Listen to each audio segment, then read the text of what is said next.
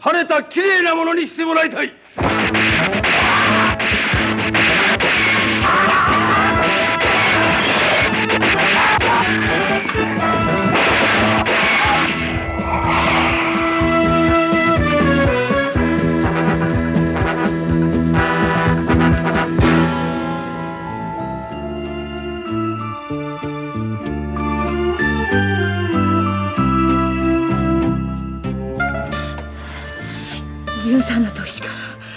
おはるやって食べてきたんや。陰梅や。こうして手打つのだけが楽しみだったんや。うちはそんな女なんや。男をかすなんてへっちゃらや。痩せてやつれたお前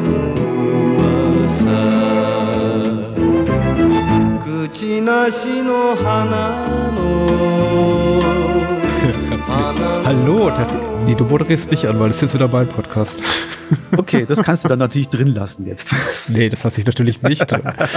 Hallo und herzlich willkommen zum Bahnhofs Kino Extended Edition. Lang ist sehr oder auch gar nicht so lang. Ich, war- ich habe das gar nicht mal so auf dem Schirm. Wie häufig mache ich eigentlich noch diese Gastepisoden? Ich mache es auf jeden Fall immer dann, diese Specials, wenn Daniel mal ähm, abwesend ist, irgendwie anderweitig Pläne hat und einfach so mal verschwindet und mich hier für eine Woche alleine lässt. Und da ich halt immer müde bin und denke, ich muss mit irgendjemand über Filme sprechen, kam mir doch das Angebot von meinem lieben ehemaligen Co-Host Michael Thierse.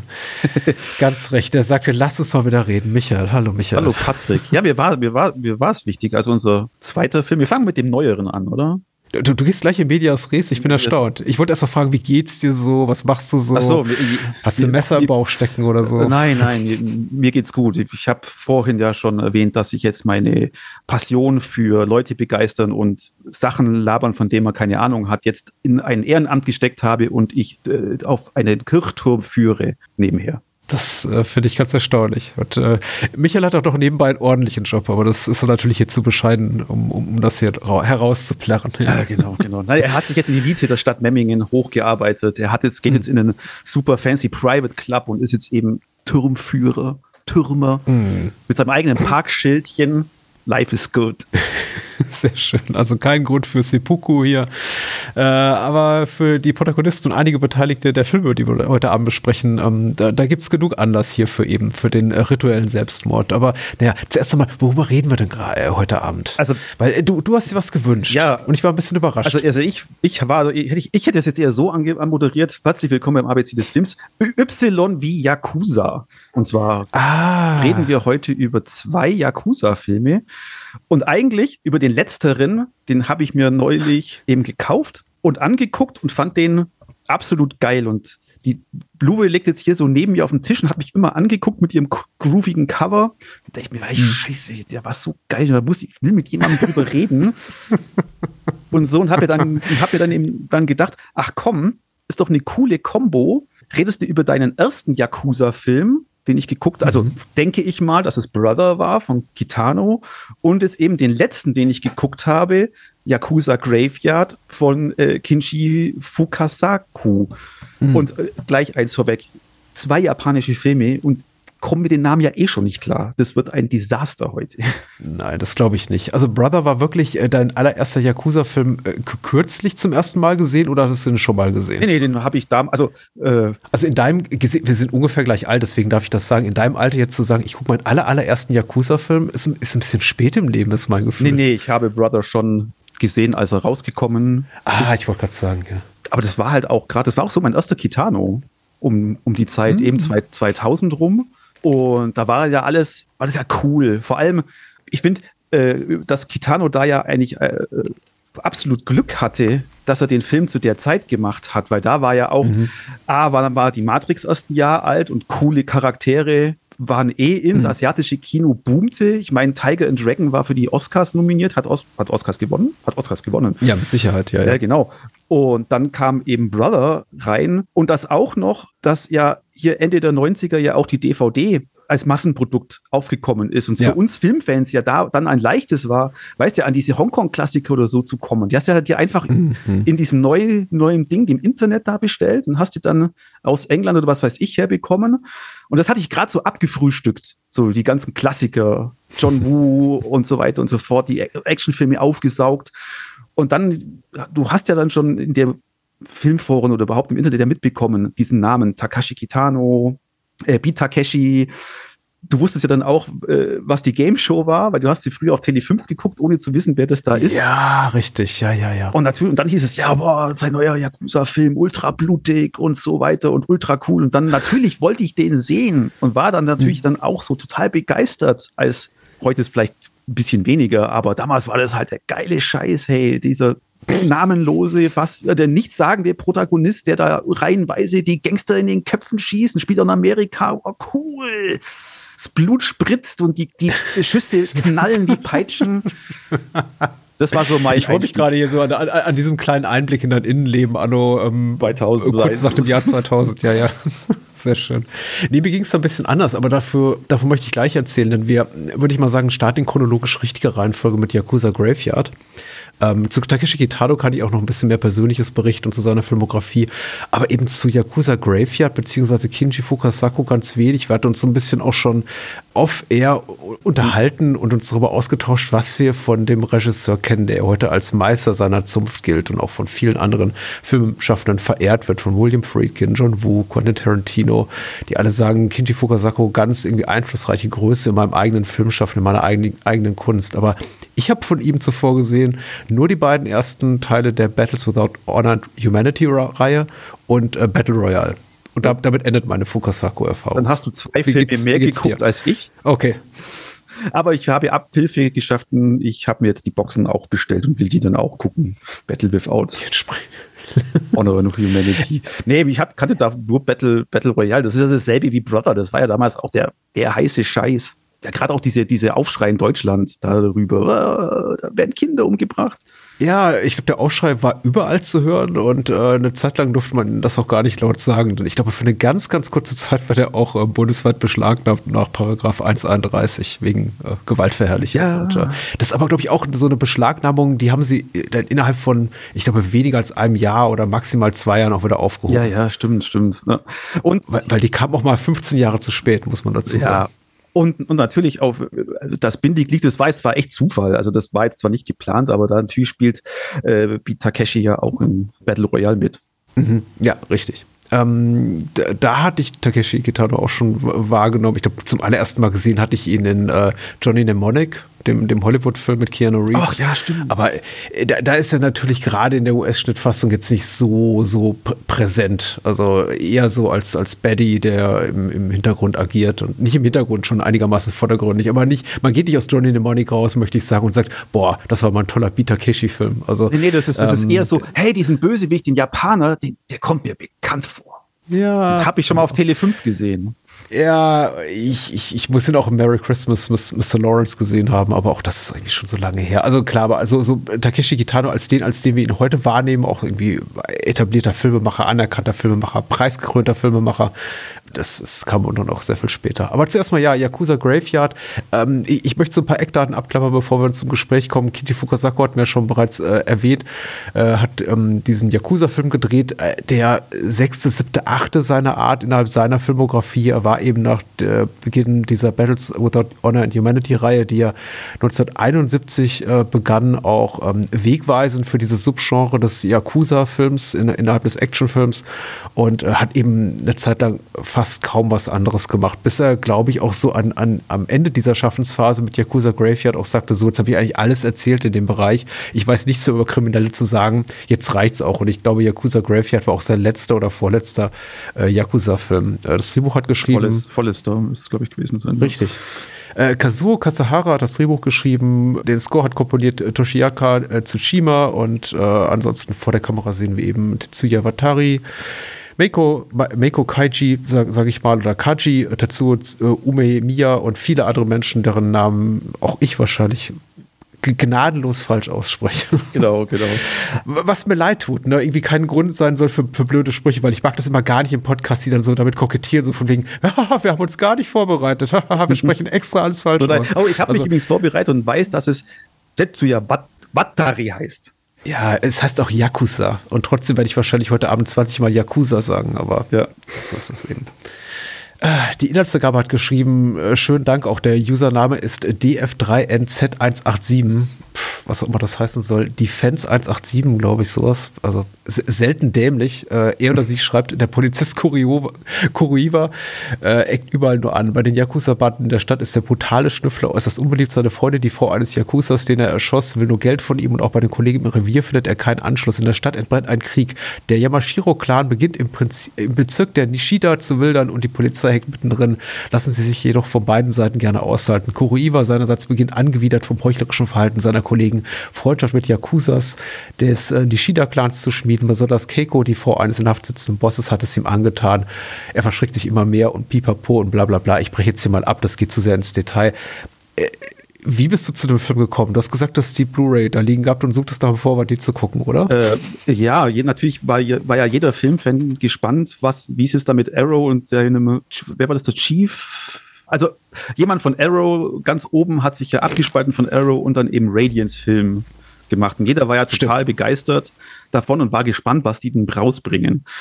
Ja, und eben, sie haben Yakuza Graveyard rausgebracht als zweiten Film.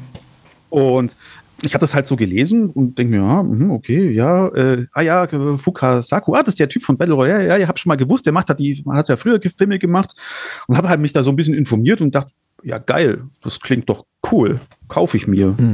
Und haben dann auch gleich, gleich angeguckt und dann eben war ich so weggeblasen auch davon, dachte mir, wie, wie geil ist das denn? Da muss man drüber reden. Das müssen mehr Leute erfahren.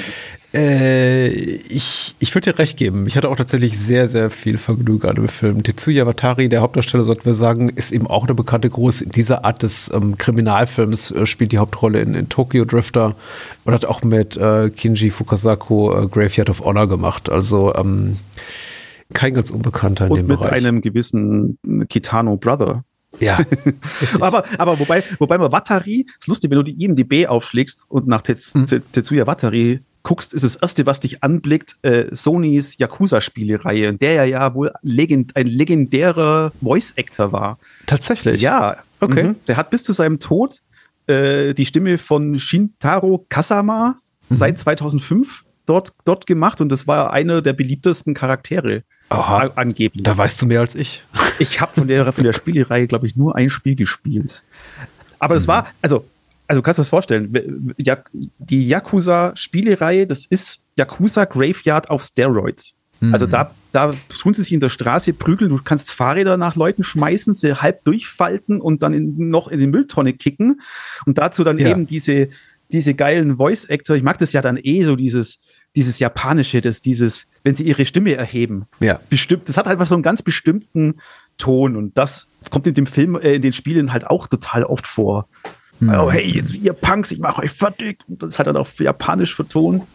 Ich habe tatsächlich auch dieses ganze Thema Yakuza oder japanische Bandenkriminalität ist mir tatsächlich auch mehr in so einem Videospiel, Computerspiel-Kontext vertraut, tatsächlich als, als Film oder als Kinowerke, weil ich muss sagen, in meiner Lebensrealität ist überhaupt so das ganze Yakuza-Kino oder irgendwie japanische Gangster-Kino überhaupt nie in Deutschland wirklich angekommen vor dem Jahr 2000 irgendwas. Also bevor dann eben auch Takeshi Kitano eine gewisse Popularität hatte hier, nachdem er eben auch in Cannes sehr, sehr präsent war und er dann eben auch erste Kassenerfolge hatte und genau dann eben auch eine, ähm, die, die, die, die wichtigste erwachsene Rolle spielte in, in äh, Battle Royale. Und, und dann holte man eben auch die, seine, seine Yakuza-Filme raus und plötzlich war auch dieses Subgenre wieder en vogue. Aber ich kann mich zum Beispiel an, äh, ich nicht daran erinnern, dass überhaupt irgendein Kinji Fukasaku-Film in meiner Jugend und auch während meines Studiums, also sagen wir mal so in jüngeren Lebensjahren überhaupt verfügbar war hierzulande. Also ich, also ich glaube auch, dass, dass man, dass auch Tarantino da auch seine Finger drin hatte, dass es bekannter war. Also schon allein dieses Lied bei Kill Bill. Ja. Das heißt ja Battle Without Honor and Humanity. Aber, aber so wie du du Ja, das ist richtig. Ich meine, Tarantino ist schon ganz wichtig. Ne? Ich meine auch überhaupt Street Fighter, der, der, der Film, der ja als Film im Film In True Romance gezeigt Ja, genau, wird. äh, Sister Street er, Fighter. Äh, Christian äh, Slater, Patricia Arquette sich angucken. Das ist, äh, war auch so eine meiner ersten Berührungen mit dieser Art von Kino. Das ist jetzt kein Yakuza-Film, aber es ist eben ein japanischer Martial Arts Actionfilm. Und das war eben auch, also ich habe, das, das war mein einziger Zugang zu dieser Art von Kino, war diese drei Minuten in True Romance zu sehen und sich dann auszumalen.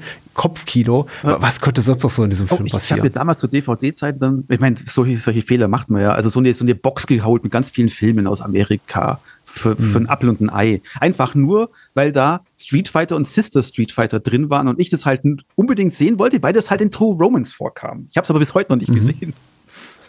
Wobei, äh, wenn du sagst, mit den Yakuza, also bei mir ist das wirklich äh, Kitano. Das war eben so mein erster Ja. Yakuza-Film und eigentlich, wenn man sich seine Filmografie bis 2010 anguckt, kommen da erstaunlich wenig Yakuza-Filme so vor. Ja, richtig. Genau. Aber es sind die wichtigen, also ich glaube, so die, so die Karriere entscheidenden. Ja, die, Out- Outrage fand ich furchtbar. Die Yakuza-Filme. ja, der war ein bisschen, der, der war ja deutlich später tatsächlich. Der ja. zweite, also, die drei sind ja leider drei. Ich, ich sehe ich seh mal, wir gleiten immer schon so ein bisschen zu, zu Kitano. Ich möchte ein bisschen später über ihn sprechen, Ja, ja. tatsächlich. Wenn wir hier mit Yakuza Graveyard durch sind, der eben auch unsere volle Aufmerksamkeit verdient, weil ähm, er ist wirklich gut und ich muss ganz ehrlich sagen, Michael, ich war nicht von Anfang an überzeugt. Ich habe mich durch die erste halbe Stunde mehr oder weniger quälen müssen. Ich fand sie super diffus erzählt, es hat mich emotional nicht gepackt. Ich fand es fast schon so in der, also äh, nicht inszenatorisch, das fand ich super kompetent, aber erzählerisch unglaublich beliebig. Man, man wird mit einer, einer Fülle an Namen, Figuren zugeschüttet. Lo Loyalitäten wandern immer von links nach rechts und geradeaus und vor und zurück. Und es ist alles so, ähm, ja, hier, hier, schön dich wiederzusehen, mein bester Schulfreund. Oh, du Verräter, geh weg, komm ran, mein Bruderherz. Oh nein, geh weg, ich bring dich um. Äh. Und ich dachte, oh, das ist das anstrengend. Ich weiß nicht, ob ich das durchhalte. Und irgendwann hat mich der Film so, ich kann jetzt nicht die, die, die Minutenzahl benennen, aber irgendwie so plus minus nach einer Stunde hat der Film mich komplett gekriegt und ich war komplett drin. Ich glaube, ich, ich, glaub, ich, ich weiß, welche Szene du fast meinst. Aber kommen wir gleich noch dazu. äh, also Ja. ich habe jetzt ein zweites Mal ja jetzt gesehen und ich habe ich hab mir also jetzt davor eben das, das gute Book Booklet wieder durchgelesen, das bei der Radiance dabei ist. Da komme ich gleich dazu. Ähm, Also mein erster, wo ich den zum ersten Mal gesehen habe, fiel mir ein Satz ein, wo ich immer nur grinsen muss. Das ist ein Film, wo jeder äh, Protagonist Betonwürfel zum Frühstück lutscht Ja, das stimmt. weil jeder ist, ist absolut over the top auf elf. Hm. Gerade Wa- Wataris Charakter, wie heißt der? Ko, Kuro, Koro Iba. Iba. Ist ja, also auch wie er da, Sascha war am Anfang wahrscheinlich auch, wie er da mit seiner Faust immer. Ja, ja. Er soll doch bitte damit aufhören, wird ihm von seinem Vorgesetzten mehrfach gesagt im Film. Und das kommt auch durch das Booklet raus, dann später. Also er ist, er ist, er ist ein Mann voller Gewalt. Also er, er ist Ja, die absolut. Gewalt da. Er ist, ist ein brodelndes Pulverfass und er, er Hm. kann nur auf Sachen reagieren durch Gewalt. Hm. Und das kommt ja später. Willst du schon über die, über die Yakuza, Yakuza, über sie reden? Ach so, über Keiko, Keiko? meinst Ja. du? Ja, nee, äh, können wir meinetwegen, wir, wir sind ja nicht hier streng chronologisch, aber das, was du sagst, wollte ich auch nur ger gerne nochmal bestätigen. Ich glaube, mein dritter Kommentar neben hier so ein paar Notizen zu, zur Filmografie der Beteiligten ist irgendwie, Kuroiwa explodiert vor Gewaltpotenzial. Und das hat mich am Anfang eher gestört und dann am Ende habe ich das als wahnsinnig großes Plus gesehen des Films. Also, dass er immer so kurz vor, ich platz gleich ist. Er ist ja, ist ja eben, wo, er- wo er mal eine Schelte von seinem Chef bekommt, stürmt er raus und kickt die Tür ein. Und so. Ähm, aber eben, es kommt ja dann an dieser Szene, es gibt eine Szene am Strand. Also die Ja. äh, Keiko sieht ihren, also sie ist die Nummer, sie ist ein rohes Tier in der, in der Gang, in der Familie, aber ihr Ehemann, Anführungszeichen, man hockt im, also der der Boss war, hockt im Knast und sie will ihn einfach nur besuchen und um Rat fragen. Das war so eine Szene, die beim ersten Mal halt bei mir so, so vorbei lief. Und er beschimpft sie da eben als Korean Whore, koreanische Hure. Und äh, sie zerfließt unter Tränen dann, rennt zum Strand und will sich also ins Meer stürzen, weil sie kommt ja vom über dem Meer drüber aus Korea. Ja. Und das, das war ihm was, es ist so wichtig, auch eine Geschichte hinter dem Film zu, zu wissen, weil das war jetzt mir bei- beim zweiten Mal erst gewahr und dann guckst du auch mehr drauf. Und dann hatte ich auch, auch habe ich das verstanden und konnte auch die Figuren besser einordnen. Und zwar äh, bei Battle Without Honor and Humanity hat ein Kritiker mal geschrieben, äh, ein, ein guter Film, er ist froh, dass Fukasaku die koreanische, die, die Koreaner rausgeschnitten hat. So. Korea war ja im Krieg von den Japanern einverleibt worden. Ja. Und so war es natürlich im japanischen Nachkriegskino, waren die Koreaner immer die anderen, immer die Fremden. Es waren immer die Gangster. Sie wurden also immer ganz stereotypisch im Film als die Bösen dargestellt. Als die Bösen, die Fremden, die, die alles klauen und so weiter. Äh, so wie wir, entschuldigt das Wort, wie wir früher gesagt haben, die Zigeuner. Das sind immer die, nur die sind shady, die sind verheimlichen was, immer das. Und erst später wurde dann das im Film wohl besser. Es wurde dann aber halt immer dieser White Savior. Es war halt immer ein Japaner, der dann die Koreaner rettet für irgendwas und so weiter. Mhm, mhm. und der Drehbuchautor von Yakuza Graveyard, wie hieß er? Kazuo Kasahara. Genau. Der hat also dann als erster zwei Filmcharaktere geschaffen, die im Film ganz laut sagen, hey, wir sind Koreaner. Mhm. Eben, das ist Keiko und das ist äh, dann sein Buddy, mit dem er dann Bruderschaft schließt. Also der Cop schließt dann Bruderschaft mit dem Iwata, Iwata ja. Yakuza-Boss und der sagt noch, bevor er die Bruderschaft macht, hey, du musst wissen, ich bin voll Koreaner, ist das okay für dich? Und er sagt, mit mhm. Freude. Und mhm. das fand ich dann, also gerade beim zweiten Mal gucken, macht es dann noch viel mehr raus, weil du es auch verstehst dann. Ja, ja, ich glaube, das hast du, äh, da, da, da hast du wirklich ein gutes Gefühl dafür, welcher, welche Momente mich so umgestimmt haben in meiner persönlichen Meinung zu dem Film. Also mich wohlwollender haben werden lassen. Es sind also, tatsächlich auch diese Momente da am Strand und eben dieses Bruderschaft. Also, ja, warte, warte mal. Irgendwo, wir sind am Strand gelandet, weil eben er ja im ja. Boden des Pulverfass ist und der er dann am Strand ja. ja auch sagt, er ist auch auf der anderen Seite geboren worden und sie fragt ihn ja auch in Korea. Hm. Nein, nein, in der Manchurei, äh, in China, was früher die Manchurei ja. hieß. Auch im Essay, glaube ich, schrieb es drin, er hat auch irgendwann, er ist halt auch ein, ein Kind, das mit Gewalt aufgewachsen ist. Zum Beispiel, zum Beispiel auch die Szene mit den Banditen. Also klar, am Anfang, mhm. was du vorhin gesagt hast, da, da, da, da hat es halt zwei Banditen, die ihn ausrauben und er äh, rennt den hinterher und vermöbelt einen so richtig. Und die tauchen am nächsten Tag halt dann bei der Gang auf, wo er als Polizist vorstellig wird, weil die Polizisten müssen ja auf den Gangs vorstellig werden. Und er dann aber mit denen später verlangt, sie soll eine Waffe rausgeben. Und die gehen mit ihm zu seiner Mutter in die Bar. Und sie, die Mutter, das ist auch ein ganz toller Moment. Die Mutter erzählt ihm ja haargenau eigentlich seine Geschichte. Hey, mein, mein ja. Nichtsnutzsohn, der jetzt der Kus, er wurde auf dem Schulhof immer, immer, äh, immer, immer gebullied und verschlagen. Und deswegen ist er Yakuza geworden, damit er hart wird. Und er sagt ja später auch, er wurde auch immer geschlagen und er musste sich durchboxen. Und deswegen ist er Polizist geworden, um hart zu werden. Und darum schließt er ja auch diese Freundschaft ja dann mit denen. Es kommt beim ersten Mal total awkward. Gebe ich dir vollkommen recht dass du wahrscheinlich die Szene der Bar du auch gedacht hast, hm, was soll jetzt das? Sie, sie, schlagen sich und dann mhm. lieben sie sich? Na, es wirkt, es wirkt diffus tatsächlich, weil die Loyalität und Allianzen zu Beginn für mich noch nicht ganz klar waren. Ich bin sehr wenig versiert, das habe ich auch bereits gesagt, in diesen Dynamiken, Erzähldynamiken des Yakuza-Films. Ich, ich, ich habe da einfach relativ wenig Ahnung von. Und für mich wirkte das alles so wahnsinnig beliebig, dieses, ich bin eigentlich Polizist, aber im Grunde verbringe ich den Großteil meiner Freizeit, aber auch Berufszeit mit äh, Kriminellen und solidarisiere mich eben so weit mit denen, wie es äh, zuträglich ist, meine Arbeit als Cop. Ja, aber, aber wo, wo, genau da eben auch die moralisch-ethische Grenze, auch, auch professionelle Grenze gezogen wird, war mir nie so ganz klar. Und da tauchen eben auch Leute auf, gute Cops, schlechte Cops, irgendwie nette, gute Kollegen, irgendwie Gangs.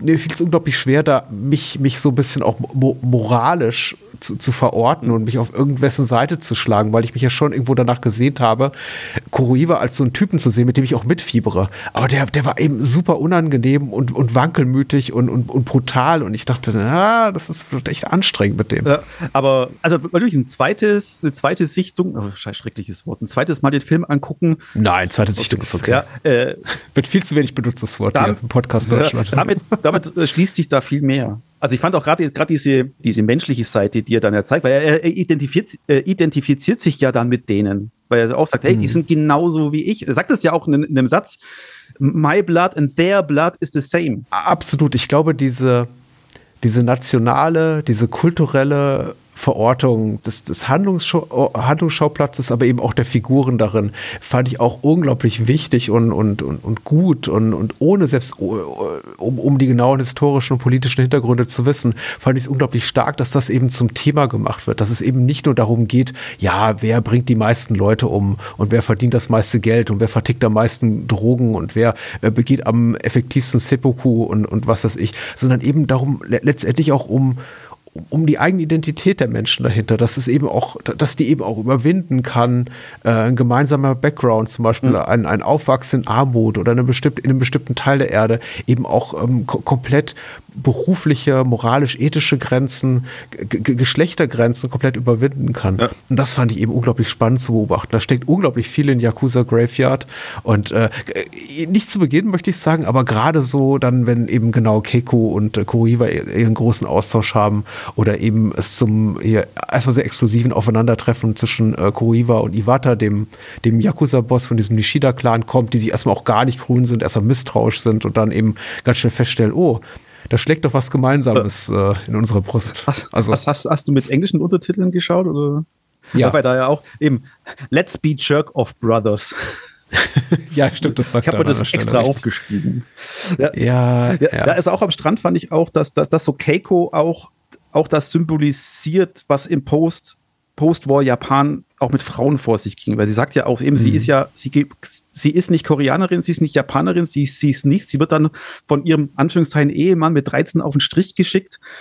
Und das sind ja alles Stories, die du ja weißt, ja, so war's. Das stimmt alles. Das ist, in irgendeinem See habe ich es hab gehört, was sie auch sagen zu, zu äh, genau, auf der Blu-ray ist so ein kleiner Teil dran. Das sagen, dass jetzt Yakuza Graveyard auch mit seinen, was man mit seiner rasanten Snap, Snap, Snap-Art, die der Handheldkamera, den Zeitungsüberschriften, ja echte Zeitungen mhm. wohl sein. Eben, dass es äh, Yakuza Graveyard ist ein True Account Film, auch wenn alle Betonwürfel lutschen. Ja. Das ist schön, das ist schön. Es freut mich, dass das auch genau ja, äh, ja, ja, äh, klar, tatsächlich. Ich habe einfach, ich, ich glaube, der Film setzt eben der überrascht einen eben so hinten raus mit einer Tiefe, die ich vor, vorne, vorne gar nicht so vermutete. Also no, nochmal anders gesagt, um beispielhaft vielleicht, ich mache es jetzt vielleicht an einer konkreten Sache fest. Ich hatte das Gefühl, er ist sehr, sehr konventionell. Ich wusste eben um die Tatsache, dass es Fukasakus siebter, achter Yakuza-Film ist und dass er auch mithalf, eben dieses Subgenre so im japanischen, ähm, in der japanischen Kinokultur zu etablieren. Und ich hatte, wie gesagt, auch Battles Without Honor und Humanity schon die ersten beiden gesehen und ich wusste ja, was da ungefähr mehr oder weniger kommt. Die sind auch gut gut, aber die sind vergleichsweise, finde ich, also äh, haben nicht so viel figürliche, auch storyseitige Komplexität. Und dann begegnet mir eben Kuroiwa wieder so als, als, äh, als harter Cop, der aber eben ein bisschen wie äh, Clint Eastwoods äh, Mann ohne Namen, genau auch so ein bisschen äh, Jojimbo esk Jojimbo inspiriert im Sinne von, da ist wieder so eine Figur, die spielt beide Seiten gegeneinander aus und darauf wird sicher hinauslaufen. Und da gibt es eben noch diese, und das, daran möchte ich es gerne festmachen, diese Figur der Geliebten von Kuroiwa, mhm, äh, ja. die, die, wir am Anfang eben mit ihm sehen und die, die er dann zurücklässt. Und man sieht, er hat relativ wenig Interesse an ihr, aber äh, sie telefoniert ihm weiter hinterher, will ihn sogar heiraten übers Telefon, während wir sie auch sehen, wie sie mutmaßlich da mit einem anderen Freier im Bett liegt und ich dachte, ach, das ist irgendwie, weißt du, also ich weiß, ich ahne, worauf es hinausläuft. Er wird dann am Ende so die tragische Heldenfigur und umgeben so von Verrät, Verräter, in, in Gänsefüßchen verräterischen Weibstücken und, und illoyalen Kollegen. Und so war es dann eben auch überhaupt nicht. Die Gangster sind viel freundlicher oder ähm, vielschichtiger als erwartet, die Kollegen eben viel, viel illoyaler und, und durchtriebener als erwartet. Da ist eben nicht nur eine Frauenfigur, die fast schon so misogyn charakterisiert wird in ihrer, äh, ja, ja, nutznießerischen, fast parasitären Art, so von wegen, ja, nimm mich und, und unterhalt mich und lass es, ich, du musst dafür sorgen, dass es mir gut geht. Ja, ja, schuldet sehr viel komplex. Ja, sozusagen. ja, aber da, ist, da kommt dann eben Keiko und Keiko ist unglaublich cool und äh, alle, alle Figuren um Keiko rum bemühen sich, sie klein zu reden, so, ja, die ist ja eh nicht die hübscheste und wenn die Alter rauskommt, ist sie irgendwie eh alt, alt und ja, genau. äh, sie braucht, faltig und dann sie braucht jemanden mehr haben. an ihrer Seite. Ja, und die kann ja froh sein, dass sie aus ihrem, aus ihrem Puffloch da rausgeholt wurde von uns und, und aber sie ist so cool. Sie ist so cool. Mhm. Und damit habe ich gar nicht gerechnet. Und auch äh, Kuroiwa ist so viel interessanter als zu Beginn zu vermutet. Also ich glaube, da steckt auch, also so habe ich auch gefühlt, so, so viel Punk, Punk und Anarchie in dem Charakter. Mhm. Also gerade am Schluss, wo dann noch so das V-Zeichen, eben stick it to the man so richtig. Mhm, Schöner stimmt. Schluss auch. Also der Film ist wirklich, es ist Snap, Snap, Snap. Er geht 90 Minuten. Da ist kein großer Filler irgendwie drin, fand jetzt ich. Ja, das ist richtig. Nee, der geht unglaublich schnell vorbei. Ja. Und eben, ich habe das auch aufgeschrieben. Vielleicht, vielleicht fangen wir es ein bisschen an zu vermischen. Hm. Weil das, das kam jetzt auch erst nur, das, das war nicht meine Intention. Ich habe mich auch damit, damit nicht, nicht, nicht befasst, aber ich war jetzt, wo ich Yakuza Graveyard geguckt habe, so fasziniert dann, wie viel Yakuza Graveyard im Brother eigentlich steckt. Mhm. Weil wir es da, also Beispiel bei Yakuza Graveyard ist es ja dann irgendwann auch, es ist eine, eine Spirale der Gewalt, die irgendwann mhm. in der Mitte des Films angestoßen wird, die dann nicht mehr aufzuhalten ist, wie bei Brother. Es spielen ja auch Leute da mit. aus Brother, äh, aus, aus Yakuza Graveyard in, in Brother. Und ich meine, Kitano ist ja auch ein zwar nicht brodelnder Mann der Gewalt in diesem Film, Mhm. aber eben auch ein Mann der Gewalt, aber auch wieder mit, diesem, mit diesen menschlichen Seiten. Er ist, er ist so ein bisschen lakonisch, er macht so Späßle oder dann einfach auch so diese Szene. Das ist ja auch was, was Kitano gern macht. Er, er unterbricht eine Szene einfach mit was mundane. Eben da ist es halt Papierflieger vom Dach werfen in Brother. Ach so, ja. Hm. Und Und, das, und analog dazu wäre in Yakuza Graveyard welche Szene? ja, eben da hätte ich, Mundane, hätte ich profan? Nee, da hätte ich auch einfach dieses, das weniger, aber eben dieses Menschliche. Eben diese Szene in der Bar mit dem, mit dem Kid, mit dem Jungen, dass er sich da, Ja, zum Beispiel, klar. da einfach auf die Seite des Jungen sagt und ihm also die heiße Pistole, mit der ein Mord begangen wurde, ihm Ja. zusteckt wieder und sagt, hey, lass sie einfach irgendwo verschwinden. Ich, ich würde noch gerne, wenn es für dich okay ist, Gern, ein paar gern. Minuten bei Yakuza Graveyard bleiben, ganz ehrlich, Ja, können. und jetzt irgendwie nicht so sehr Brother da reinmischen. Wobei ich, ich sehe natürlich auch die inhaltlichen Parallelen und überhaupt das, wie gesagt, die, die fun operieren, funktionieren ja auch im, im gleichen Subgenre. Das sind beides Yakuza-Action-Thriller im weitesten Sinne. Oder auch im engeren Sinne, ehrlich gesagt. Aber ich fand eben, ich möchte jetzt auch nicht zu viel vorwegnehmen, Brother bei weitem nicht so gut wie diesen Film hier. Äh, um nicht zu sagen, sogar ein bisschen enttäuschend.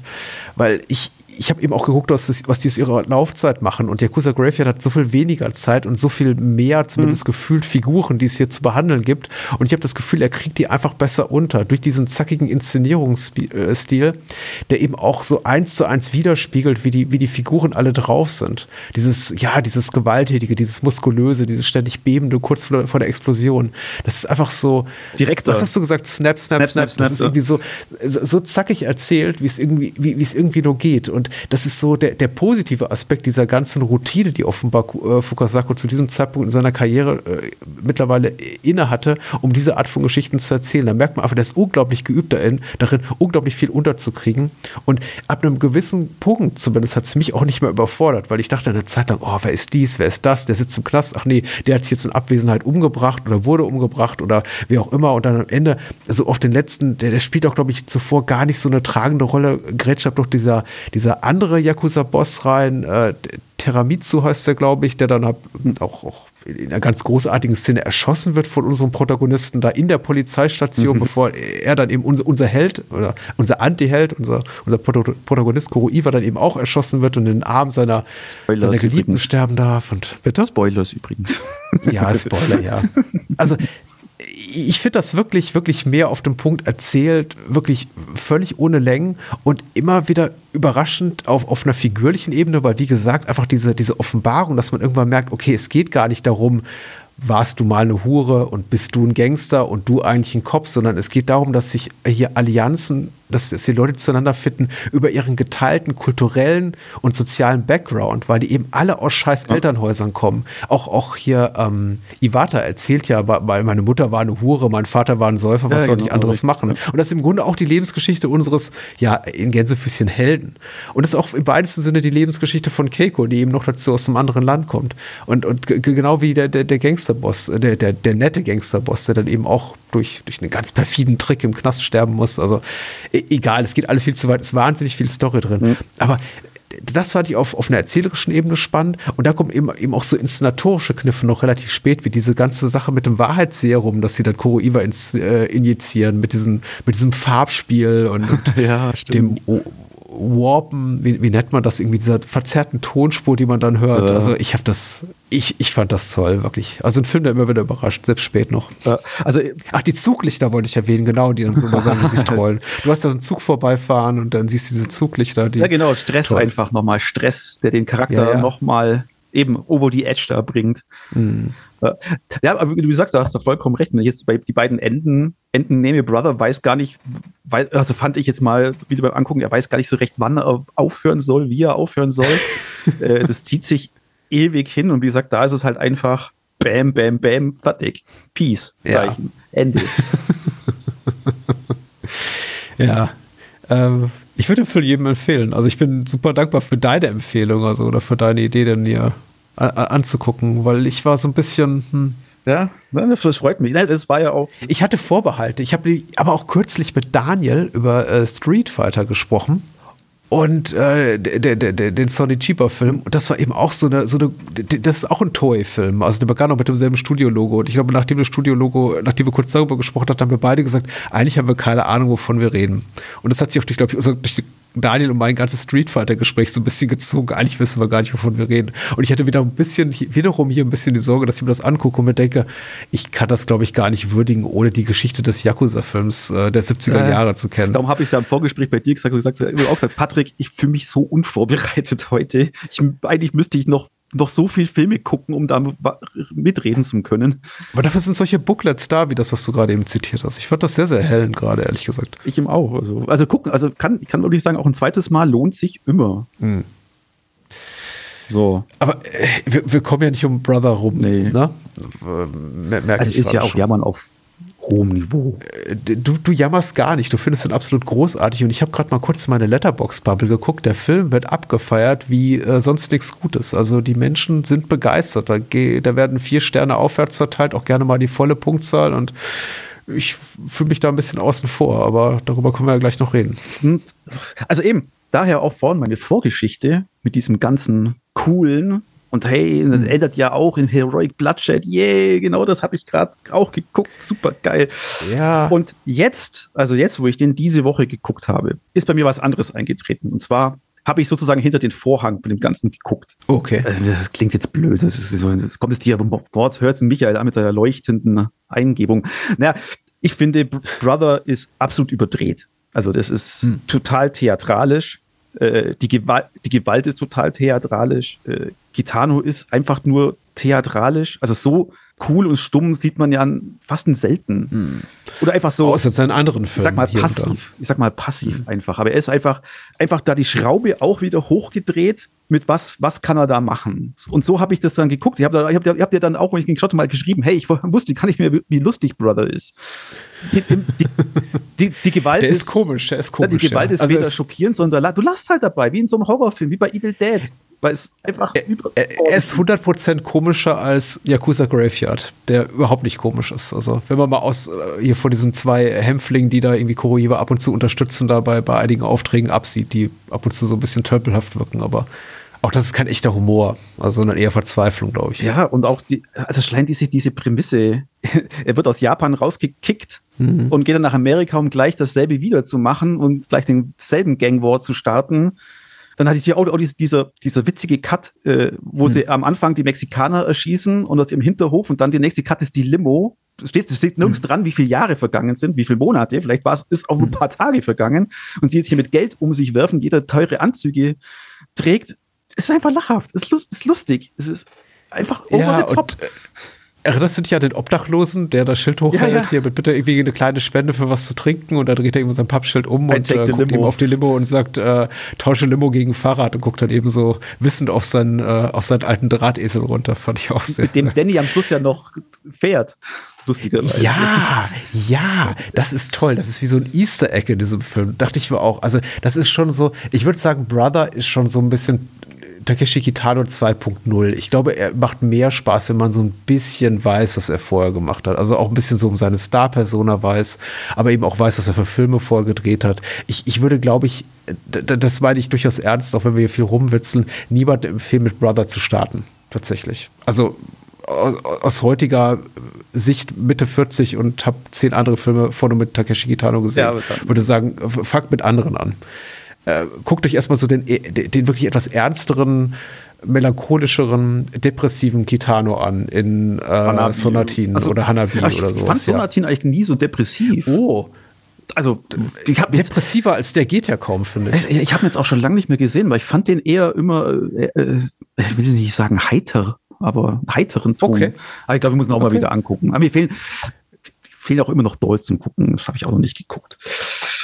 Ja, aber ich, ich wollte doch ergänzen, weil, weil Hm? ich, ich weiß, Menschen sitzen hier und, und denken, naja, aber wieso, weil wir das jetzt schon irgendwie zwei, drei Mal äh, so erwähnt haben, zumindest in einem Satz verwendet haben, irgendwie mit mixen hier Hongkong, Heroic Bloodshed Kino und John Woo zusammen mit irgendwie Filmen von Fukasaka und Kitano. Wir wissen schon, das sind zwei unterschiedliche Länder, ne? Ist Ja. schon klar. Und äh, es geht eben nur darum, äh, glaube ich, um die Verfügbarkeit, dass es einfach irgendwann so eine Welle kam Ja, der, der Möglichkeiten, solche Filme einfach zu gucken. Und das natürlich, die wir irgendwie, glaube ich, auch, weil wir beide zu einer Generation gehören, so ungefähr zur zur selben Zeit einfach so aufgesogen haben im Sinne von, oh, endlich ist das ganze Zeug da, wie toll. Und eigentlich fast schon egal war, woher diese Filme kommen. Hauptsache äh, kriminell, actionreich und gewalttätig. Ja, oder einfach aus Asien. Es hat ja einfach nur Ja, Asien, genau, Asien. reichen müssen. Scheißegal woher, Asien. Ja, ja, ja. Und das war ja den 2000, das war, war, da war Brother the Perfect Storm. Eben zur besten Zeit würde der heute rauskommen. Ich glaube, das wäre wie Outrage. Jeder würde es nur belächeln und sagen, was ist denn das für ein Kack?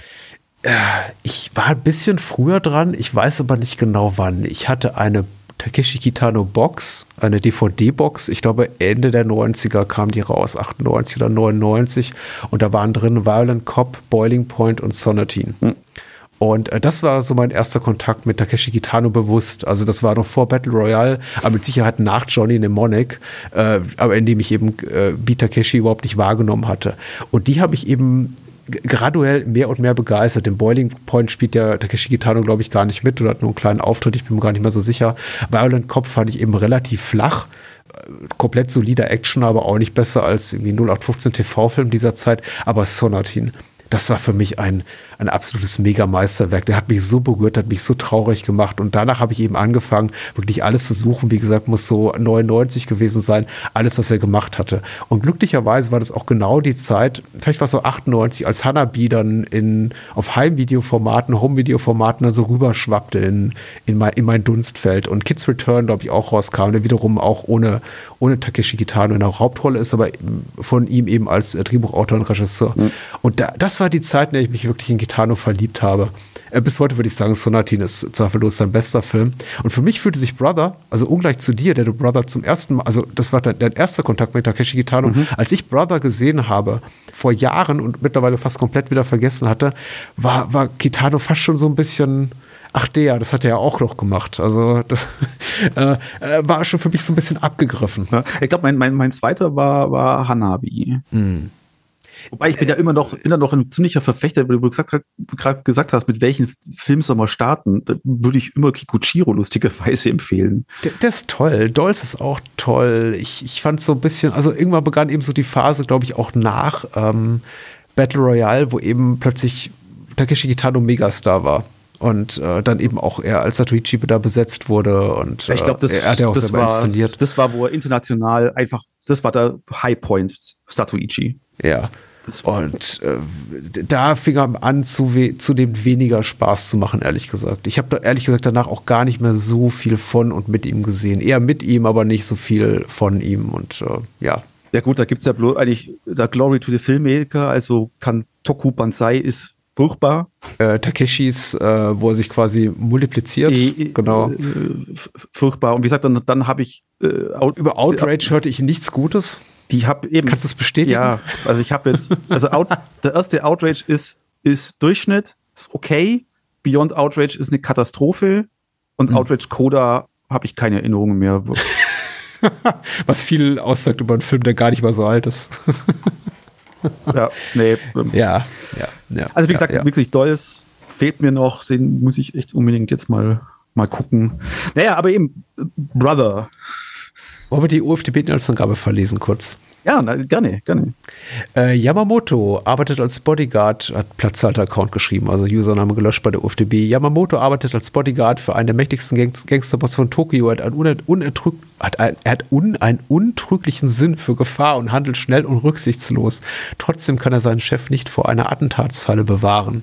Aha. Plötzlich ist Yamamoto in der Yakuza-Bruderschaft nicht mehr erwünscht. Mit einer Tasche Geld setzt er sich nach L.A. ab, wo er seinen Stiefbruder Ken aufsucht. Als kleine Drogenhändler schlagen sich Ken und seine Freunde mühselig mit der Latino-Mafia herum. Yamamoto, den alle ehr ehrfurchtsvoll Aneki, großer Bruder nennen, zeigt ihnen, wie ein Yakuza mit dem Problem umgehen würde. Rücksichtslos schließt er sich den, schießt er sich den Weg zu einem größeren Revier frei. Yamamoto und seine Gang steigen schnell auf, doch sie übersehen, dass die italienische Mafia ein Gangster von ganz anderem Kaliber ist. Okay, da wären wir schon bei der li- italienischen Mafia. Die kommt zu 30 Minuten Verschluss dann ins Spiel. Als, als unsichtbare Entität. Ja. Äh, die Hauptrollen, wie bereits erwähnt, Takeshi Kitano, jetzt x-fach Oma Apps. Äh, der Film spielt in den USA, ist so, glaube ich, die, die einzig wirklich nicht, nicht nennenswerte, aber bekanntere US-Schauspieler. Die anderen hatte ich tatsächlich zuvor noch nie gesehen. Ja gut, James, Äh, äh, äh, Mr. Takagi. James Ja. Eta spielt auch. Ah, okay, alles klar. Ähm, Masaya Kato spielt äh, Shirase, Susumu Terashima spielt äh, Kato, der eine sehr ähm, unangenehme letzte Szene hat, wie äh, einige Figuren hier sehr unangenehme letzte Szenen haben. Also es wird sehr, sehr viel ritueller, ritueller Selbstmord begangen. Und das ist ehrlich gesagt auch so für mich einer der besten oder lobenswertesten oder irgendwie eindringlichsten Aspekte des Films, dieses ritualisierte Handeln hier so in, in, in Yakuza-Kreisen. Das hab- das hab ich äh, auch- Joe Hisaishi wollte ich noch erwähnen, hat den Score geschrieben, auf den Ja, werde ich genau. gleich nochmal zu sprechen kommen. Und noch äh, Ryo Ishibashi spielt auch. Den kennen ja viele vielleicht aus Grudge oder Audition. Ja, Äh, aber das habe ich mir, das habe ich mir auch, gleich kommen wir auch zum Meister der Musik dahinter. Das, aber das habe ich mir, das war eines der ersten, dass ich mir mit Fett aufgeschrieben habe, Tradition und Loyalität. Mhm. Und eben, das war dann auch wieder das, wo ich sage, da hat das halt wieder auf die Spitze getrieben damit. Schon allein immer auch wieder diese, bei der Beerdigung, diese Reihen von Autos, die Reihen von Handlangern, die alle die Verbeugung da machen. Dann natürlich das obligatorische kleine Finger abschneiden. Es gibt den Seppuku, Ja. es gibt die Tattoos. mehrfach hier, ja. Es gibt die Mhm. Tattoos. Mhm. Eben, Tradition, Loyalität, ganz groß geschrieben. Dieses Abfeiern ritualisierten Handelns äh, hier in ja Yakuza-Kreisen ist wirklich Next Level, muss ich sagen, weil genau, du hast den abgeschnittenen Finger erwähnt. Das ist normalerweise eine Szene, die sehen wir einmal, vielleicht in so einem klimaktischen Moment. Sowas haben wir ja zum Beispiel auch in, in äh, Yakuza mit Robert Mitchum. Von, Hm. ich hab's vergessen, wir haben von denen, über den erst letztes Jahr im Podcast gesprochen.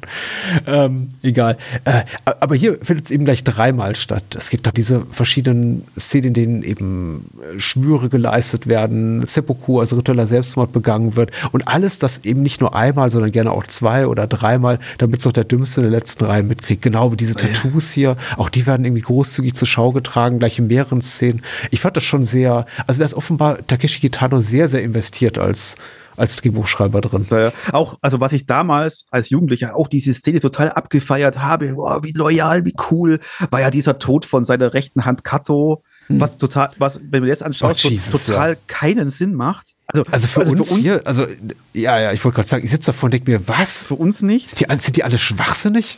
Genau, diese Zähl auf dich, Onkel, und dann, dann kommt Die Szene ist folgende: Er begegnet ne, genau einem, einem, einem anderen äh, Gangsterboss. Sie wollen sagt, den seinen ähm, Turf übernehmen. Äh, Chinatown, genau, genau. Chinatown übernehmen, genau. Genau, oder mit ihm zusammenarbeiten oder übernehmen, aber gerne, gerne übernehmen und un, ungern als mit ihm zusammenarbeiten, so oder so. Sie wollen eben quasi seine Loyalität erbitten und äh, er, er sagt zu einem anderen Gangsterboss, also quasi sein Bruder in Anführungszeichen von, von Takeshi Kitano, von Yamamoto, ja, für, für ihn, für Yamamoto würde ich alles tun. Ich würde so, ich würde mich sogar umbringen. Ja, erstmal sagt der schmeißt, er, Gangsterboss. Erstmal schmeißt er sie ja alle raus und sagt, what the fuck, verpisst euch aus meinem nee, ja, Büro. genau. Und dann, und dann Er kommt noch mal zurück. Genau, er muss noch was erledigen, kommt dann zurück. Und dann ist bitte Kato weiter. geht in Alleinregie zurück, Ja. obwohl er es nicht hätte tun müssen und sagt hier übrigens, ich würde mich hier für meinen Bruder, in Anführungszeichen, für Yamamoto, für Takeshi Kitano umbringen. Sagt der andere Gangsterboss, ja, dann mach's doch.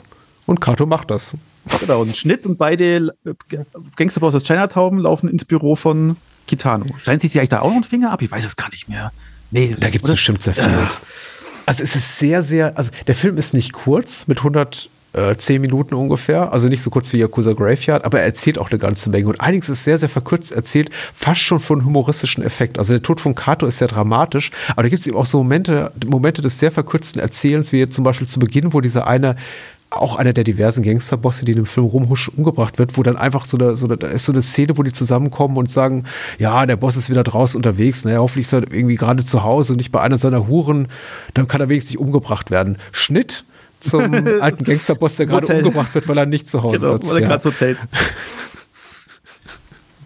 Und es ist auch schon wieder lustig, ehrlich gesagt. Ja, eben, darum, darum habe ich diesen Film so, bin ich dem so begegnet diesmal. Und dann war, und da war es okay. Dann war es okay. Hätte ich den, glaube ich, bierernst begegnet, dann hätte ich auch keinen Spaß gehabt beim Gucken. er ist nicht so ernst zu nehmen. Also spätestens dann, als hier Yamamoto in, in L.A. ankommt und äh, Oma Apps, also Danny begegnet zum ersten Mal, die kennen sich zu dem Zeitpunkt noch gar nicht und, und Danny erst so sagt, hey, hier, du hast, du hast meine Whiskyflasche oder was, das ist kaputt gemacht und Yamamoto vollkommen äh, emotionskalt ihm einfach einen abgebrochenen Flaschenhals ins Gesicht rammt.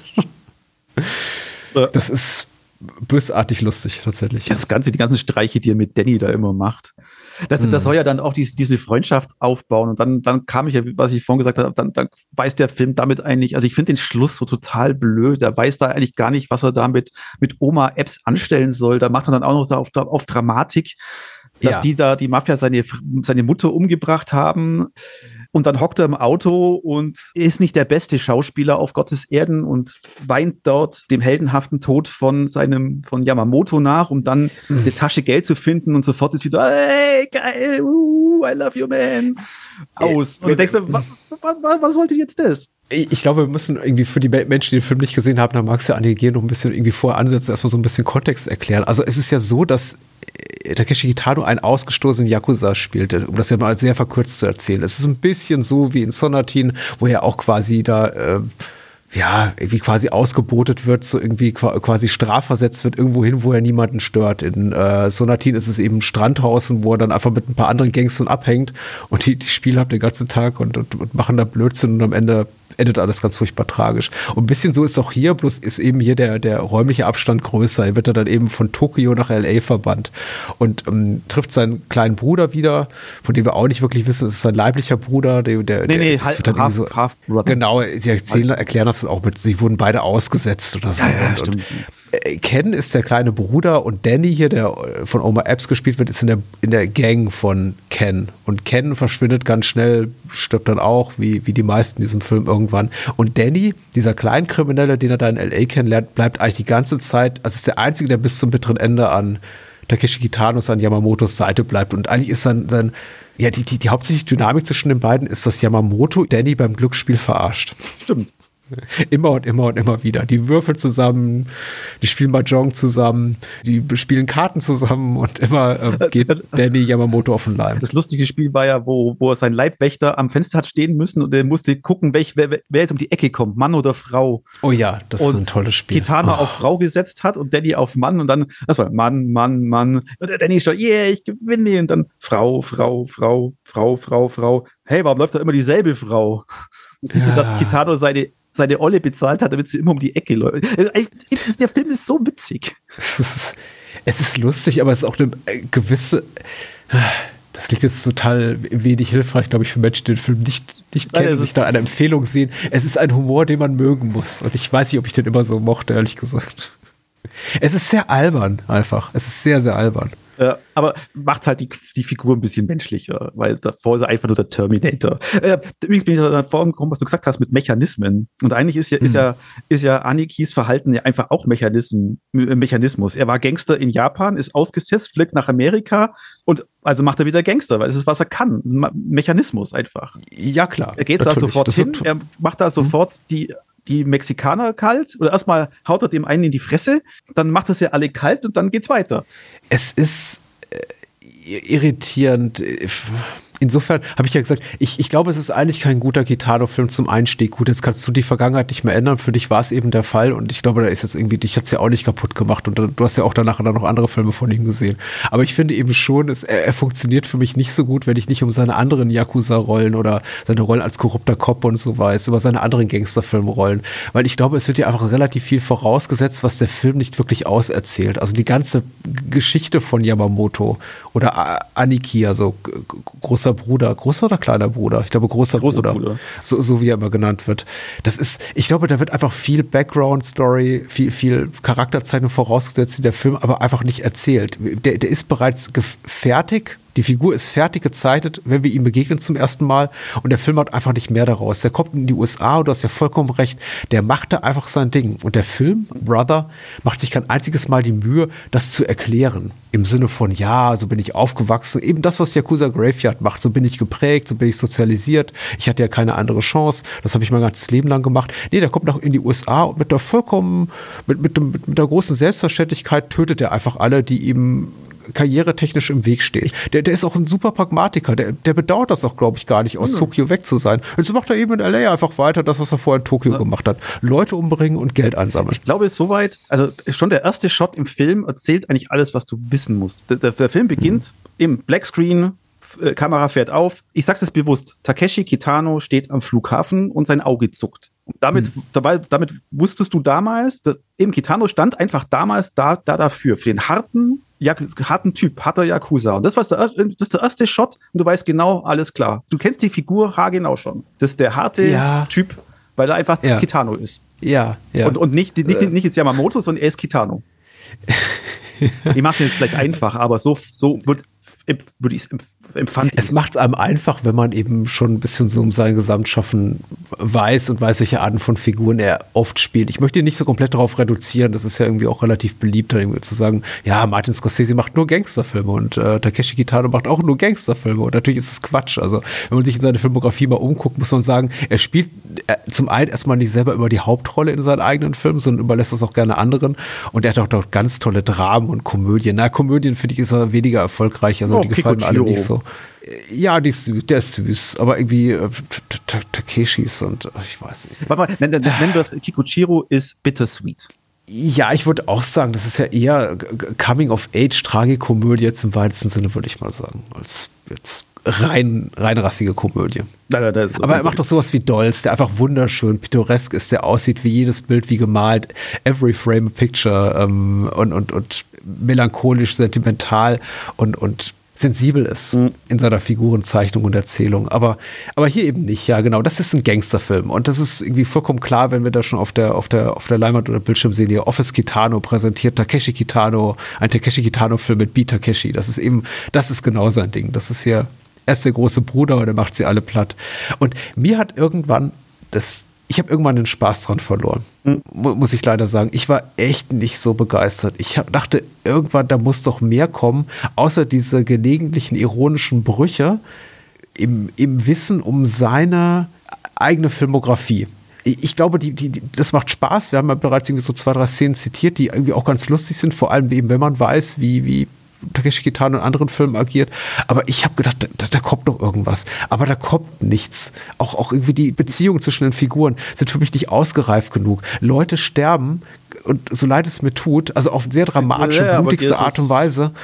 Und die sind mir völlig egal. Ich meine, zwar, äh, Joe Hi- Hisashi tut zwar sein Bestes. Und ist, Hisaishi, äh, ja, total. Ist, ist Äh, auch ein absolut, also an sich ein sehr, sehr, wieder ein sehr, sehr guter Soundtrack. Der ist super, der Score. Aber er Der passt, er passt dann nicht so richtig rein. Also es ist wie so eine kleine Verwerfung, finde ich.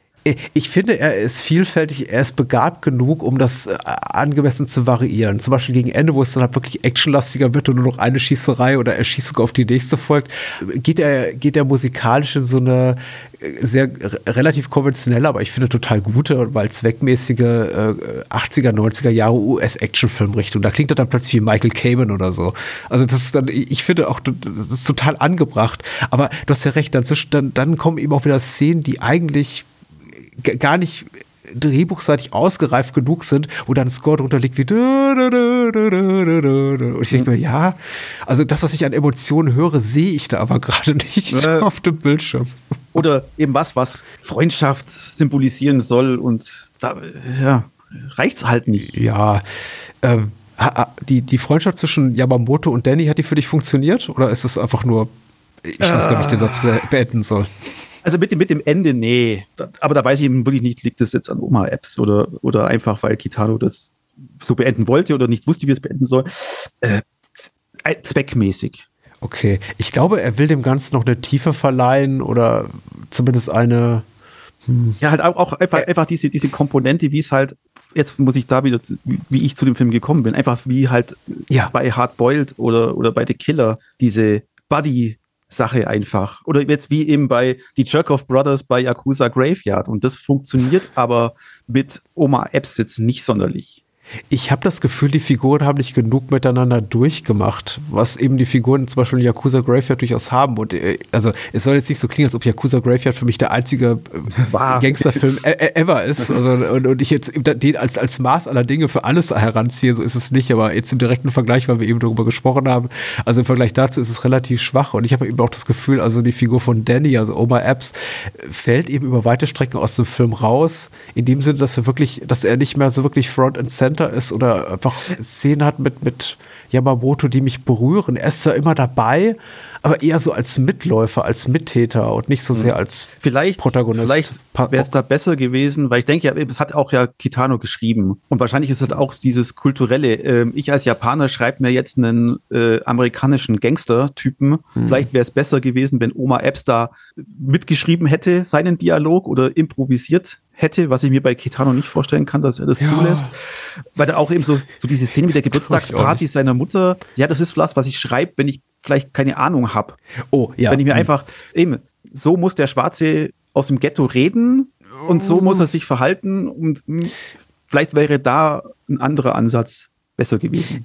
ich, ich, ich verstehe, was du meinst. Ich bin mir auch nicht ganz sicher. Die Szene mit Oma Epps bei der Feier seiner Mutter, auch wie sie gefilmt ist in dieser einen äh, statischen Totale. Also wir sehen tatsächlich da Oma Epps stehen neben seiner Mutter, die vor so einem Tischchen steht und Geschenke auspackt und sagt, oh, ist das toll, danke so. Und wo hast du nur das Geld dafür her? Und Danny sowas sagt, ich paraphrasiere, ja, Mama, für dich tue ich doch alles. Ist so, die ist auch so unglaublich uninteressant gespielt, geschrieben, aber auch inszeniert, dass ich mich dachte, dass ich mir da auch dachte, ist das vielleicht auch fast schon so parodistisch? Ja, das, ja, Genauso stimmt, wie du es beschreibst. Das so, wird das erwartet? Wird das erwartet, diese Art von Film? Müssten wir jetzt einfach so, so quasi als Zugeständnis, als, als Lippenbekenntnis an, an, die, an, die, an die Erwartungshaltung des Publikums so eine Szene zeigen? Weil sie wirkt absolut lustlos geschrieben und inszeniert, so als müsste sie auch überhaupt nicht da sein. Ja, ja eben. Äh, äh, tu, tu diese Szene, die Geburtstagsszene und die Szene, wo seine Mutter so äh, umgebracht wird. Das sieht man nicht, sondern er geht nur zu die Haustür rein. Schneid es raus und du hast nichts verändert in dem Film. Nee, überhaupt nicht.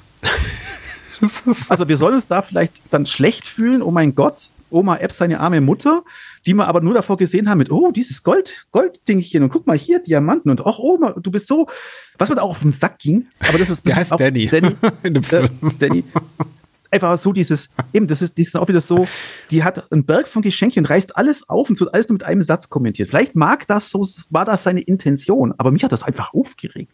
Ich fand das ganz, ganz zuwider. es macht ihn eben nicht. Ich, ich glaube, da, da liegt auch ein kulturelles Missverständnis vor. Von daher finde ich gut, was du eben sagtest. Ich würde es nicht eins zu eins zu sagen, aber, aber so oder so ähnlich sagtest du, ja, ja, das wird vielleicht auch erwartet von dieser Art von Figur, die hier Oma App spielt als Danny, dass er eben genau das tut und irgendwie auch so charakterisiert wird. Und ich glaube, ja, ich glaube, da gibt es einfach einen kulturellen Bruch oder Verständnis davon, wie eben bestimmte Subkulturen, Minoritäten, wie auch immer, äh, fu- funktionieren in, in, in einem anderen Land, da wäre Kitano gut beraten gewesen, hier mal jemanden zur Seite gestellt zu bekommen, äh, als- in seiner Funktion als Drehbuchautor. Weil ich glaube, das ist einfach völlig, völlig falsch gezeichnet. Der, er denkt, glaube ich, wirklich, er könne der, der Figur von Danny sowas wie ein Innenleben schenken, indem er über den Umweg eines äh, einer familiären Verbundenheit und Liebe zu seiner Mutter und für die tut man ja, Ja. alles und schenkt ihr Gold und Juwelen und das, das klappt einfach nicht so. Ich glaube, in so einem japanischen kriminellen Umfeld, wo alles stark ritualisiert ist und Ruhm und Ehre und Loyalität bis zum Tod und pipapo. Ich glaube, da funktioniert das gut. So von wegen hier ist ein in einem familiären Kontext oder einem beruflichen Kontext oder freundschaftlichen Kontext ein dir, ein dir Vorgestellter, eine, eine Respektsperson und du musst die respektvoll behandeln und beschenken und ihr, ihr, ihr, ihr Tribut zollen. Ich glaube, da funktioniert das. Aber Danny und seine Mom mit hier Mom, ganz viel Gold und Schmuck und bin ich nicht toll und ja, du bist der Beste, Danny und ach, da ist er tot und das fällt mir jetzt noch eine Szene ein gerade, weil wir eben gerade hier bei den Stereotypen sind. Danny wird ja einfach nur charakterisiert mit einem Spieler. Und eben auch so dieser, dieser Satz, was er mal dann einmal sagt, hey, da haben sie Feierabend, hey, Yamamoto, let's throw th some dice. Ja, natürlich, der schwarze Gangster wirft Dice in der Gasse. Das ist so dieses, Stere- eben, vor allem, Ja. niemand in den 2000ern wirft Würfel in der Gasse. wir, wir, wir, können, wir können froh sein, dass er irgendwie keinen Pelzmantel und so einen Federhut trägt und sowas. ja, der, der, der, die Boombox hat noch quält auf der Schulter. ja, ja, genau. Und da, da läuft natürlich irgendwie Rappers Delight oder sowas. Ja. Äh, oder, oder noch schlimmer, Superfly oder so. Nee, aber ja, Ja, aber, aber so, das, das, das ist mir auch aufgeschlossen, diese, diese, diese Let's throw some dice. Hä? Also ich, ich spreche jetzt nur für mich, ich glaube, übertreibe, äh, oder ich übertreibe ja ein bisschen. So, so schlimm ist es nicht. Es ist nicht so wahnsinnig stereotyp, aber man muss ja auch dazu sagen, dass Takeshi Kitano auch die japanischen Gangster auch ultra stereotyp zeigt. Also das sind ja wirklich Menschen, die bei den kleinsten Verfehlungen sich habt eben Finger abschneiden, mehrfach Seppuku begehen, mehrfach und einfach für Ruhm und Ehre und Loyalität sterben und durchs Feuer gehen. Und es ist einfach äh, auch, auch wie Yamamoto gezeichnet wird, irgendwie als, als so kalt, dass er im Grunde keine Gefühlsregung zeigt, selbst in dem Moment, in dem seine Geliebte da entführt wird von irgendwelchen Kidnappern und er einfach bereit und willens ist, die einfach sie mitzuerschießen, nur damit er sich eben dieser Kidnapper entledigt. Also die sagen, Ja. hier, wir haben deine, wir haben deine Freundin, was machst du jetzt, Yamamoto? Ha, ha, ha. Und er schießt sie einfach und sie gleich mit und Ja. quittiert das mit so einem Schulterzucken. Ja, Das und, und, und, und halt auch, weil auch wieder dieses, was wir auch bei Yakuza Graveyard gesagt haben, dieses, wenn sie die Stimme erheben. Mhm. Oh, das passiert ja einmal in dem Film, als ihm da der Chinatown-Boss da so quer kommt. Oder da Ja. dann auch wieder dieses, eben, ja, genau, so stelle ich mir einen Yakuza-Boss vor, dieses Rumbrüllen dann und Loyalität, Loyalität Respekt einfordern. Ja, nochmal zu dem Seppuku, zu einem der rituellen Selbstmorde in diesem Film. ist, ähm, äh, wir wir sehen so eine Feier in Tokio und äh, Matsumoto, auch einer der, der oberen Gangster, aber eben kein Chefgangster, sondern eben quasi ein Senior-Gangster, möchte ich mal sagen, der begrüßt eben einen, einen anderen, der, der zu dieser Feier kommt mit, ja, du hast dies und das getan, du bist illoyal und so. Und dann begegnet eben, begeht eben dieser Mann, also dieser andere, ich weiß gar nicht wieder die genauen Namen der verschiedenen Clans sind, ich habe es leider vergessen, muss ich sagen. Ja, weil auch dann so viele auf dich einprasselt da immer. ja, ja, rituellen Selbstmord in einer unglaublich gewalttätigen Art und Weise, eben mit einem mit, mit einem Schwert in den Bauch. Er schlitzt sich quasi selber auf. Wir sehen das jetzt nicht in allen blutigen Details, aber wir sehen dann eben die Konsequenzen, nämlich dass dieser Mann da steht mit blutüberströmtem Unterleib und ihm quillen habt die Gedärme raus und er wird rausgetragen. Und danach sagt eben da der, der obere Gangsterboss in Tokio, ähm, Matsumoto, Du hast uns unsere Party ruiniert. Ja, genau. Und das fand ich auch, das war auch wieder so ein Moment, wo ich dachte, oh Gott, ist das jetzt, darf ich lachen? Soll ich lachen? Oder sollte ich nicht lachen? Kannst du aber nicht verkneifen. Ich glaube, ich, ich sollte auch lachen, weil es ist so ein, eine Aussage in ihrer Banalität kaum noch zu übertreffen, nach, nach so einem unglaublich gewalttätigen, ekelhaften, verstörenden Akt wie diesem, diesem rituellen Selbstmord durch quasi selbst aufschlitzen, zu sagen so, jetzt hast du unsere Party ruiniert, jetzt mach's wieder gut. Und dann schneidet sich eben Matsumoto einen Finger ab. Ja, und eben bei, bei Yakuza Graveyard, wo, wo der Cop die Party ruiniert, gehen die einfach halt ein Stockwerk höher. Und danach werden sie Ja. alle Jerk-Off-Brothers. Das ist viel netter, ja, ja, tatsächlich, ja. Bei Yakuza Graveyard gibt es auch ab und zu Verletzte. Also zum Beispiel hier ähm, der, der, der Gangster, mit dem mich ja unser Protagonist hier, Kuro Iwa in Yakuza Graveyard dann verbündet, Iwata, der wird ja, äh, der wird ja angeschossen, aber der, der, der darf dann eben auch wieder heilen. Und das geht jedem meisten nicht so. Also der Einzige, der auch mal angeschossen wird und dann eben auch, auch wieder gesund wird, ist eben Yamamoto, Natürlich. also Takeshi Kitano selber.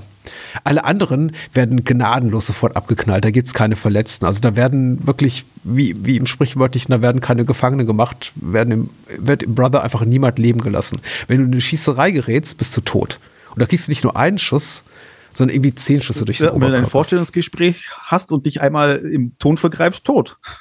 Davon, davon der Ja, andere genau. angeheuert, der danach Das- tot ist. In, in der Hinsicht, da gebe ich dir recht gut, dass du es nochmal erwähnst, finde ich aber Brother unglaublich effektiv. Er, ist, er, er lässt mich unglaublich unsicher sein. Also ich gehe in jede neue Szene und es gibt auch, der, der, der springt da unglaublich schnell von Szene zu Szene und dann eine Woche später, einen Monat später, wir erfahren nie wirklich, wie viel Zeit Äh. vergangen ist. Aber ich bin immer wieder maximal verunsichert zu Beginn jeder Szene, weil ich, egal wie, ein, ein Szene, wie eine Szene beginnt, in, egal in welcher Figurenkonstellation, ich immer damit rechne, okay, in einer Minute sind alle tot, die Das habe ich mir sehen. dann nämlich auch aufgeschrieben. Gut, dass du es auch, auch nochmal erwähnst. Jetzt ist es fast vergessen. Das hat, ist auch mit dem Sounddesign. Also ich hoffe, dass es kein DVD- Hm. oder Blu-ray-Fehler ist, aber das Sounddesign, also die Schüsse sind so laut und so peitschend. Hm.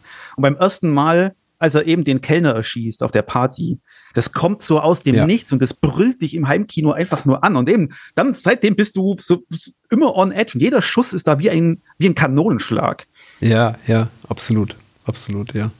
Was hatte ich mir noch notiert? Das Geschäftsessen der Mafiosi oder Mafiosi, die hatten wir ja erwähnt. Ähm, das hat für mich jetzt fast parodistische Züge auch gehabt. Das sieht eben so aus wie jemand, der eigentlich sein komplettes Wissen über ähm, italienisches Mobstertum oder, oder Mobstertum in den USA von, von italienischstämmigen Clans irgendwie nur kennt. aus der Pate 1 und 2 irgendwie genau bezogen hat. Also das sind dann, da, da, da sitzen da irgendwie acht ältere, etwas dickliche Männer um, um, um Tisch essen alle Und Pasta natürlich die und Pizza, rot-weiße haben und natürlich die Rotwein vor sich stehen. Tischdecke nicht zu vergessen. Was auch dazu. Ja, genau. Und dann immer nur, ah, Salut, Buongiorno, äh, Buonasera, hahaha. und dann sterben Hm, der. Pasta ist delicious. Ja, ja.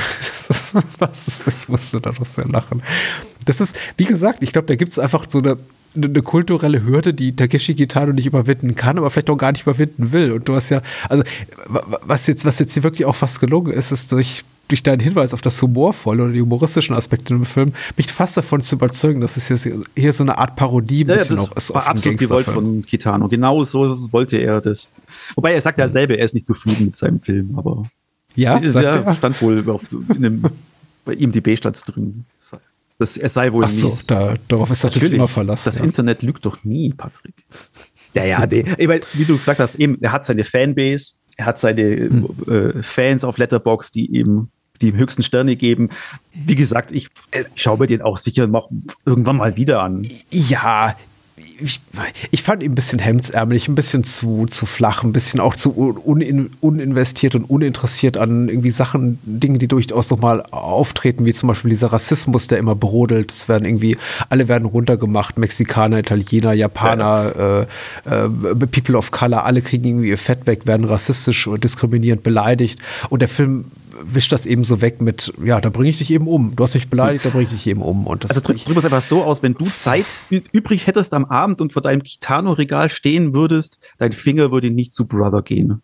Nein, äh, vermutlich nicht. Da gibt es einfach bessere Filme. Aber ja, äh, ich, ich, ich vermute mal, er hat auch schlechtere Filme gemacht. Hier und da, das hatte ich mir irgendwie noch notiert, weil ich es dann doch auffällig fand, ist ihm, glaube ich, so ein bisschen das Budget flöten gegangen. Denn wir hören einmal eine Autoexplosion, aber eben nur auf der Tonspur und sehen dann einfach so ein brennendes Autowrack. Ah, stimmt, was ja, genau, ist mir auch aufgefallen. Schade fand. Und da gibt es eben auch noch einen Helikopterflug, der aber auch nicht gezeigt wird. Also wir sehen quasi nur, äh, ich glaube, es sind Yamamoto und Danny über so ein Hochhausdach gehen und wir hören eben einen Helikopter im Hintergrund. Ja. Hub, schrapp, schrapp, schrapp, schrapp, aber wir sehen keinen. Also offenbar haben sie dafür einfach ja, kein Geld. Das die, die Magie des Films, bei der Autoexplosion habe ich mir auch zu mir gesagt, hm, Magie des Filmschnitts. Aber, aber, er ist ja auch konsequent in der Hinsicht, dass er eben auch manchmal einfach Sachen nicht zeigt, obwohl er sie zeigen könnte. Wie zum Beispiel, ne, als hier Danny auf den Kidnapper von Yamamoto trifft und wir sehen dann eben nur Danny und wir hören eben nur aus dem, aus dem Off quasi den Schrei des Kidnappers, der sagt, hier, ich habe Yamamoto, also Kitano in meiner Gewalt und du kriegst ihn nicht wieder und ich bringe ihn um oder so. Und die Kamera zeigt aber nicht Kitano und seinen Kidnapper, sondern verweilt die ganze Zeit auf Danny wie er versucht, irgendwie mit der Situation zurechtzukommen. Und das fand ich wiederum so als Stilmittel ganz, ganz witzig, dass man eben etwas bewusst nicht zeigt, ausspart. Ganz, ganz gut gemacht oh. einfach. Ja, interessant. Was heißt gut? Es ist interessant. Ähm, ich fand vieles in dem Film interessant. Alles in allem würde ich trotzdem sagen, man, soll sich den Film bitte angucken. Ja, eben. Äh, also, wie gesagt, er steht in deinem Kitano-Regal. Du würdest ihn nicht immer auswählen, wenn du Zeit hast, aber er steht in deinem Kitano-Regal. Ja. Und Joe Hisaishi, also den Score, den möchte ich gar nicht unter, un, unter nein, Wert nein. verkaufen. Deshalb wirklich ein, einfach toll. Und egal, ob er was mit Kitano macht oder mit Studio Ghibli, es ist auch, auch, auch die schwächeren Filme ja, dieser beiden Produktionsfirmen bzw. Persönlichkeiten sind immer wirklich meistens gesegnet mit einem tollen Joe Hisaishi-Score. Ja, ich habe ja, hab ja auch diese, gibt es eine CD äh, über, hm. mit, nur mit seinen Kitano-Sachen und eben eine CD mit seinen anderen auch noch mit dabei zusätzlich. Hm. Habe ich beide daheim und höre ich immer wieder an. Großartig. Ja, geht, geht, mir auch so. Ich habe den Chiros Reise ins Zauberland und äh, Tonari no Totoro, hm. also mein Nachbar Totoro, äh, so Soundtrack auch im Regal und äh, bis vor ein, zwei Jahren hat mein Sohn auch regelmäßig danach gefragt, weil er eben auch letzteren äh, Score, insbesondere hier das Totoro-Lied, ganz toll fand. Mittlerweile ist nicht mehr der Fall, aber wir haben die, haben die bis vor einiger Zeit immer auch noch regelmäßig Schön. gespielt, ja. Ja, to tolle Songs, toller Komponist und wirklich, ja, ist ein guter Film. Brother ist ein, Brother ist ein guter Film. Ist er, Kitano kann es da besser, wäre einfach meine ja, Meinung. Aber damit können wir ja, da kann man schön die Note zum Aufhören. Ja. Brother ist gut, er kann es besser. Und schaut euch aber Yakuza Graveyard an. Äh, ja, auf jeden Fall. Und danke für den kleinen Spin zum ABC des Films mit irgendwie Y wie Yakuza, weil äh, ja, warum ja. nicht? Also Vielleicht packe ich diesen, ich packe den einfach in beide gerne, Feeds. Gerne. Ich packe diese Folge in den Bahnhofskino-Feed und ich packe den auch in den ABC des Films-Feed für J wie Yakuza. Gerne, gerne, gerne. Ja, aber mir ist es dann wirklich gestern eben aufgefallen, ich gesagt es war kein Zufall, äh, keine Absicht, aber durch zufällig passen beide Filme eigentlich ganz gut zueinander. Man kann da über beide Filme gut reden. Ja. Auch eben, weil sie sich so vermischen. Ja, doch. Ja, das ist, ja, tatsächlich, ja. Es sind Gangsterfilme, es sind japanische Gangsterfilme. Also das ist irgendwie überrascht hat mich das jetzt nicht, aber äh, wir haben ja mehr, glaube ich, noch mehr Parallelen gezogen als einfach nur das, das gemeinsame ja, ja, Schauspieler spielen bei je bei beiden hm. mit. Die Handlung ist bei beiden Filmen gleichermaßen egal, finde ja. ich fast. wir hatten bei beiden Wollen wir eigentlich noch die Zeit. Ja, ich habe jetzt eigentlich erwähnt, womit der Film endet, mit diesem Monolog hier von Oma Epps als Danny und dass äh, ja. äh, irgendwie Yamamoto Danny eben ein, ein kleines Vermögen ja, hinterlässt. Und, ja, Weil ja. gesagt habe, er findet da kein, was für mich ein unbefriedigender Schluss gibt einfach. Ich, genau, ich kann mir auch vieles am, am Brother einigermaßen schön reden, aber das Ende. Das ist ah, nicht verdient, das ist ah, eben not earned. Oma Epps hat trotzdem eine Karriere und ich gönn's ihm ja. Also an Sympathie mangelt es genau. ihm ja nicht. Nee. Ja. Ich danke dir, dass du noch mal da warst. Also äh, komm gerne wieder. Wir können das jetzt gerne so einmal im Jahr machen und einfach so ein bisschen kleines ABC des Films Ja, Revival klar. machen und mal gucken, was es das nächstes Mal, nächste Ja. Mal gibt. Da muss man nur was überlegen, was dann zufällig zusammenpasst. Ja, normalerweise frage ich immer Menschen, wo findet man dich sonst so, aber eigentlich findet man dich sonst nur so, also P- Podcast hatte ich in ABC des Films und deswegen hört das einfach nochmal. Da gibt es, Genau. glaube ich, um die 70 Folgen, lass mich nicht lügen und die kann man alle Genau. nachhören. Und die sind alle gleichermaßen empfehlenswert. Außer wir haben mal Scheißfilme gewählt. Das, ist gehört auch dazu. passiert. Da muss man auch da durch. Und man findet uns beide jetzt nicht mehr auf Twitter, so ungefähr. Nee, das ist tatsächlich wahr. Genau. Macht es gut. Ich danke dir, Michael. Ja, ich danke dir. Ciao. Bye, bye.